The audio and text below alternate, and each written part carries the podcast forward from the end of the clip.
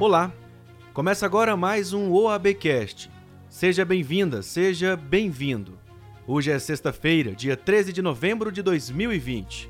Eu sou o Paulo Melo e deixo você atualizado sobre as ações da Ordem dos Advogados do Brasil. Aumente o som, fique bem confortável e continue comigo. Já estamos no ar.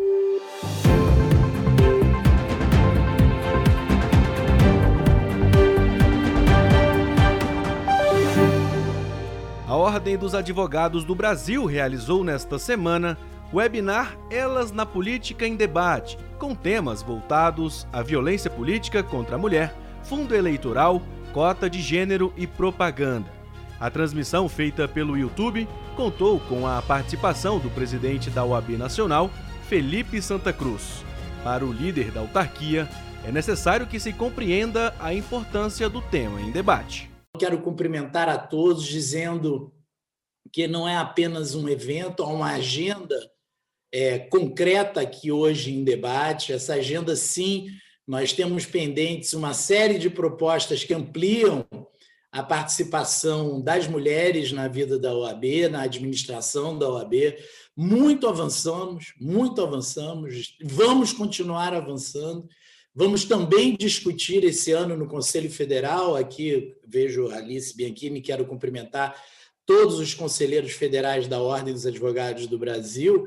É, vamos discutir também a questão de participação por cota racial, vamos discutir avanços no nosso cadastro com a autodeclaração, é, que não existe até hoje no cadastro.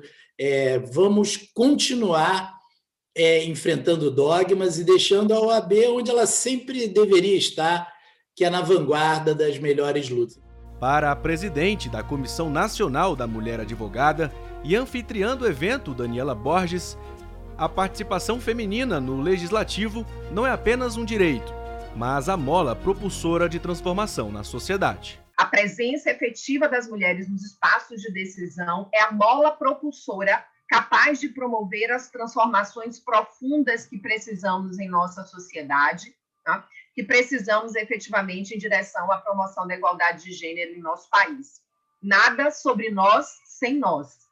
Precisamos muito de homens aliados, mas nós somos efetivamente as protagonistas dessa transformação, porque só nós vivemos efetivamente a realidade no mundo e experimentamos o mundo enquanto mulheres diversas e plurais, muitas perspectivas, mas também comungando de muitos desafios comuns. E a política é o espaço da transformação. Não conseguiu assistir ao webinar? Não se preocupe. Basta acessar o canal da UAB no YouTube e conferir na íntegra todas as discussões da webconferência. Não perca tempo.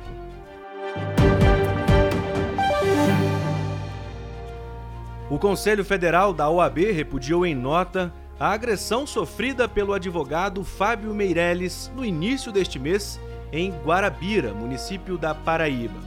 Na ocasião, ele foi algemado e derrubado no chão por integrantes da Polícia Militar sob alegação de desacato.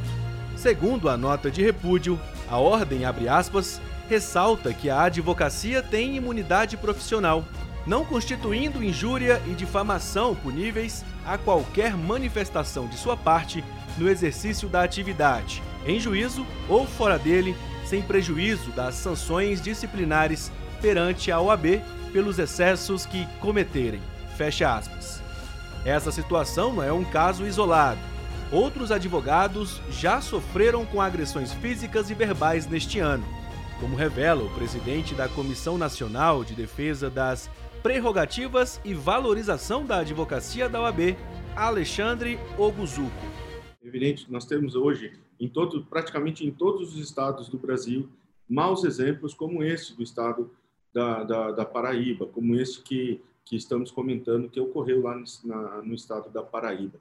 E a OAB vem atuando de forma contundente, de forma firme, a combater e a repudiar todas essas iniciativas autoritárias contra a advocacia, que não é contra a advocacia, diga-se de passagem, é contra a cidadania, é contra a democracia, é contra o Estado democrático de direito, enfim, é contra a Constituição Federal de 1988. O sistema vem trabalhando de forma muito firme, de forma muito contundente, a repelir essas coisas, a repelir essas violências contra a advocacia do Iapoque ao Chuí. E esperamos que os procedimentos já em andamento eles produzam os seus reflexos, seja na esfera administrativa, com a expulsão, com a demissão desses maus profissionais, seja na esfera civil, com a reparação dos danos que os advogados e as advogadas suportaram, seja na esfera penal, porque entendemos que tudo isso ela, ela é, constitui, configura crime de abuso de autoridade à luz da nova legislação aprovada no ano passado.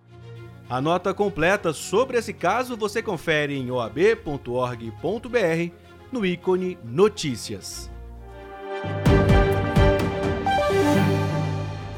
A data da publicação da segunda fase do exame de ordem unificado já está confirmada. Vai acontecer no próximo mês, dia 6 de dezembro. A 31ª edição do exame vai adotar rigorosamente os protocolos de segurança para evitar a disseminação do novo coronavírus, como orienta a Organização Mundial da Saúde. Para assegurar o bem-estar de examinandos e colaboradores que irão participar da aplicação da prova, uma cartilha com todas as medidas de prevenção foi preparada e já está disponível para leitura no site da autarquia.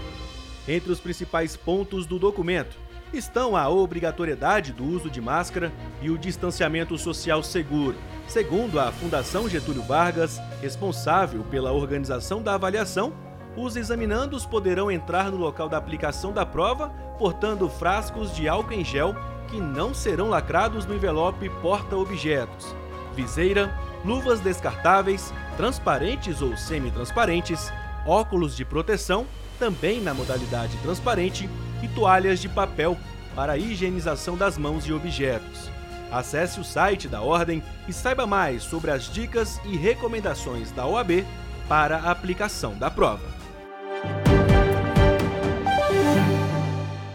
Agora vamos receber aqui no OABcast para um bate-papo especial sobre a acessibilidade o presidente da Comissão Nacional dos Direitos da Pessoa com Deficiência, Joelson Dias, para falar do ofício que a OAB encaminhou ao Tribunal Superior Eleitoral, solicitando que a Corte reforce a orientação aos tribunais eleitorais e demais envolvidos nas eleições, para que haja a garantia plena de acessibilidade para as pessoas com deficiência aos locais de votação nas eleições municipais. Dr. Joelson, obrigado pela disponibilidade em falar com a gente. Sou eu quem agradece, Paulo, e parabéns a vocês pela iniciativa cobrir esse tema tão importante da acessibilidade eleitoral das pessoas com deficiência, justamente às vésperas das eleições de domingo. Muito obrigado. Mais de um milhão de eleitores se declararam como pessoas com deficiência ou necessitam de algum atendimento especial para votarem, o que desperta aí um alerta aos tribunais regionais eleitorais e demais envolvidos nessas eleições, concorda? É isso mesmo, Paulo. Um número expressivo de eleitores e eleitoras com deficiência vem crescendo nos últimos anos e justamente porque a Lei Brasileira de Inclusão acabou com a incapacidade civil absoluta das pessoas com deficiência. Então, será muito natural vermos as pessoas votando e, por que não, também sendo votadas, e todo um cuidado da justiça eleitoral para garantir a acessibilidade das pessoas com deficiência. E foi nesse sentido o pedido do Conselho Federal, da diretoria, que tanto prestigiou, sempre prestigia a Comissão Nacional, no sentido de que o TSE reforce a orientação aos juízes eleitorais, aos mesários e também aos partidos sobre o programa de acessibilidade da Justiça Eleitoral, na expectativa de que todos tenham, no domingo das eleições, assegurada a mais ampla participação nas eleições. Quais foram as recomendações da Ordem dos Advogados do Brasil em relação às garantias das pessoas com deficiência? O programa de acessibilidade da própria Justiça Eleitoral é reconhecido, inclusive internacionalmente, pelo seu ineditismo. É anterior à Lei Brasileira de Inclusão e prevê uma série de medidas concretas buscando garantir a acessibilidade da pessoa com deficiência. Então, o pedido da OAB Nacional foi nesse sentido, de que se reforce o cumprimento desse programa, na expectativa de que se possa garantir, por exemplo, na propaganda eleitoral, no rádio, na televisão, os recursos de acessibilidade, nos locais de votação também sejam garantidos esses mesmos é, recursos, tanto no que diz respeito aos equipamentos, como ao próprio entorno, o sistema de transporte, uh, incentivar os TRS a garantirem uma participação maior de intérpretes de Libras. Para isso, os TRS podem fazer convênios com instituições é, pensar também na possibilidade de que o eleitor com deficiência visual, cego, cega, possa usar o braille é, na hora de assinar o caderno de votações, ou mesmo a régua de assinatura. Lembrar que a urna eletrônica já vem no sistema braille, com as teclas marcadas em braille, e a própria Justiça Eleitoral disponibiliza o fone de ouvido para os eleitores. Lembramos também nesse ofício que a pessoa com deficiência pode votar é, acompanhada de alguém da sua é, confiança.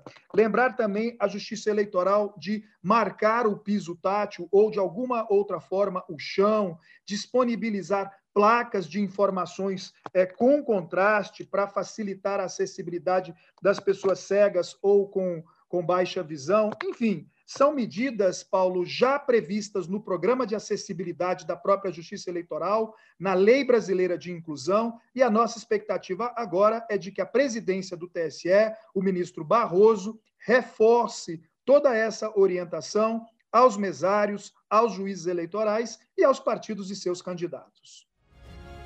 Obrigado, doutor Joelson Dias, pela participação aqui conosco.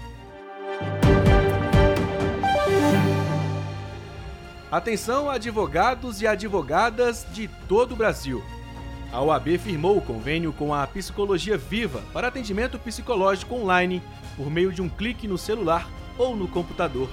O benefício com custo subsidiado contou com a adesão de todas as caixas de assistência da Ordem, como conta o coordenador da pasta, Pedro Alfonsin. Nós desenvolvemos através de uma parceria com uma plataforma de psicólogos online das, de diversas qualificações. Então, você tem um advogado que necessita de um auxílio uh, por estar sofrendo com ansiedade, daqui um pouco um advogado está sofrendo com questões voltadas à depressão, principalmente nesse momento de pandemia, ele pode procurar psicólogos especialistas dentro das suas matérias.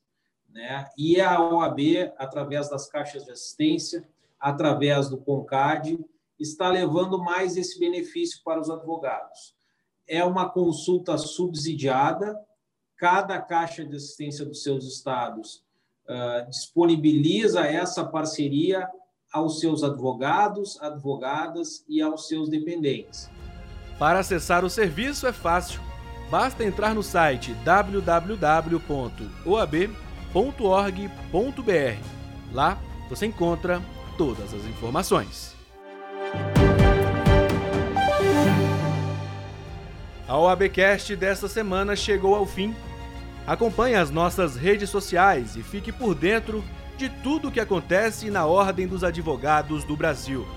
Não esqueça de também seguir a gente por lá no Instagram e no Twitter, CFOAB, já no Facebook, OAB Nacional. Eu sou o Paulo Melo e fico por aqui. Obrigado pela sua companhia. Nos vemos na próxima semana. Até lá!